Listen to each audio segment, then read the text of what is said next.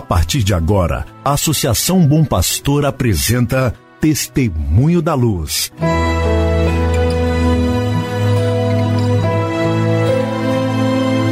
Com a palavra, o arcebispo de Montes Claros, Dom João Justino de Medeiros Silva. Tudo por causa de um grande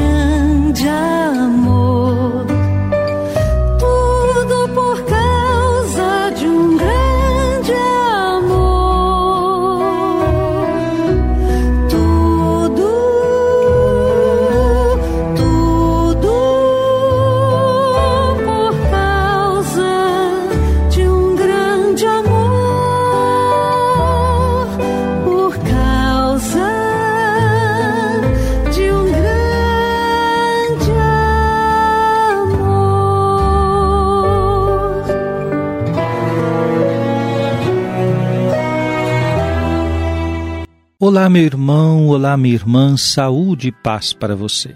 Com alegria damos início a mais um programa Testemunho da Luz, programa preparado pela Associação Bom Pastor Arquimoc, para que você e sua família estejam em sintonia com o caminho evangelizador da Arquidiocese de Montes Claros.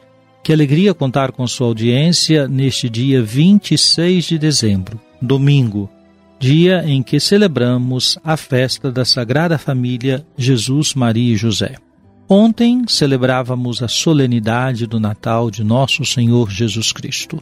A liturgia diz que no domingo que está entre o dia de Natal e o primeiro dia do ano novo se celebre a festa da Sagrada Família Jesus, Maria e José.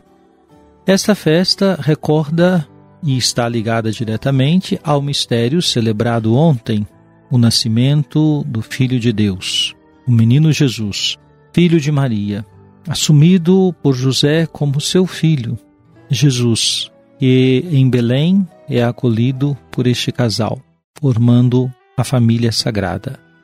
É uma oportunidade de louvarmos e bendizermos a Deus pelo mistério da encarnação de seu Filho. Louvarmos e bendizermos a Deus porque Deus quis ser família. Ao entrar na história, o Senhor veio no seio de uma família. Louvarmos e bendizermos a Deus porque também nós entramos neste mundo, nessa história, no seio de uma família. Assim como cada pessoa é única, também cada família é única. Uma família nunca é igual a outra, porque feita de pessoas que são únicas. E às vezes, as relações familiares, o número de pessoas, o local onde vivem, o trabalho que alguns fazem, as condições sociais e econômicas vão dando um rosto próprio a cada família. Hoje, celebrando a festa da Sagrada Família Jesus, Maria e José, é oportuno louvar e bendizer a Deus pela sua família, pela minha família, e pedindo, como se fez de modo tão belo na canção do Padre Zezinho, que o Senhor abençoe as nossas famílias.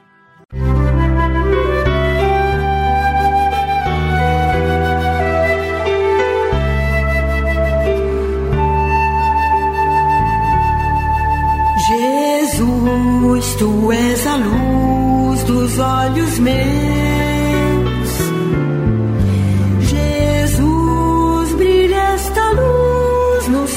Passos teus, seguindo os teus.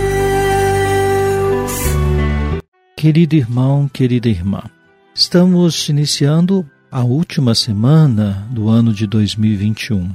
O dia 1 de janeiro, que será o próximo sábado, inicia o novo ano. E para o novo ano, o dia 1 de janeiro, a Igreja celebra o Dia Mundial da Paz, pela 55ª vez. É uma iniciativa que vem do tempo do Papa São Paulo VI. E para cada 1 de janeiro, os papas escrevem uma carta-mensagem. A carta-mensagem do Papa Francisco para o próximo dia 1 de janeiro tem um título: Diálogo entre gerações, educação e trabalho. Instrumentos para construir uma paz duradoura. Como se observa no título, sempre a ênfase na paz. Construir uma paz duradoura. Escutemos então o início desta carta, que traz Inicialmente, um versículo do profeta Isaías, capítulo 52, versículo 7. Que formosos são sobre os montes os pés do mensageiro que anuncia a paz. Estas palavras do profeta Isaías, diz o Papa Francisco, manifestam a consolação, o suspiro de alívio de um povo exilado, extenuado pelas violências e os abusos, exposto à infâmia e à morte. Sobre esse povo assim se interrogava o profeta Baruque: Por que estás tu em terra inimiga, envelhecendo num país estrangeiro? Contaminaste-te com os mortos? Foste contado com os que descem ao Hades? Para aquela gente, a chegada do mensageiro da paz significava a esperança de um renascimento dos escombros da história, o início de um futuro luminoso. Ainda hoje, o caminho da paz, o novo nome desta, segundo São Paulo VI, é o desenvolvimento integral, permanece, infelizmente, arredio da vida real de tantos homens e mulheres e, consequentemente, da família humana, que nos aparece agora totalmente interligada.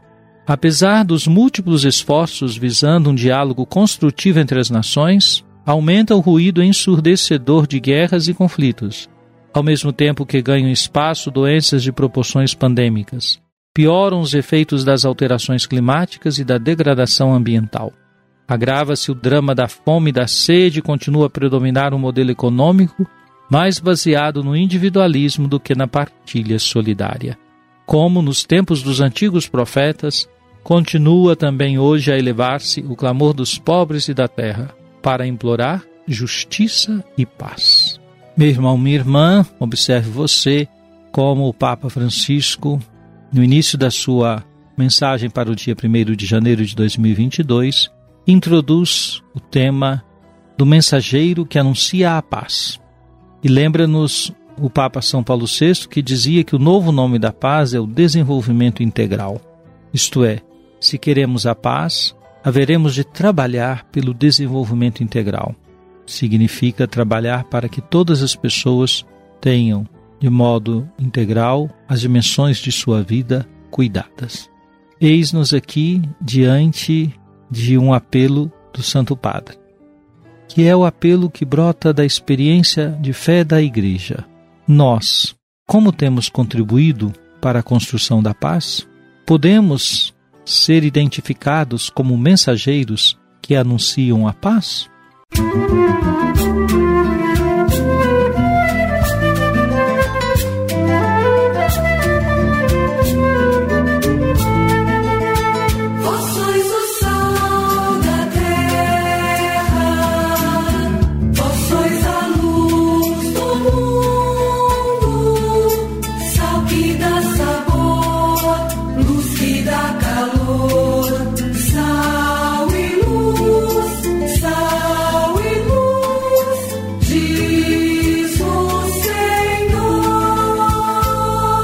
Oremos, ó Deus de bondade que nos destes a Sagrada Família como exemplo.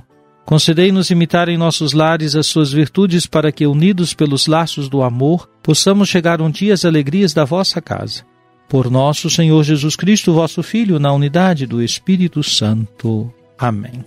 Venha sobre você, meu irmão, sobre sua família, sobre sua comunidade, a bênção de Deus Todo-Poderoso, Pai, Filho e Espírito Santo. Amém. Não nos cansemos.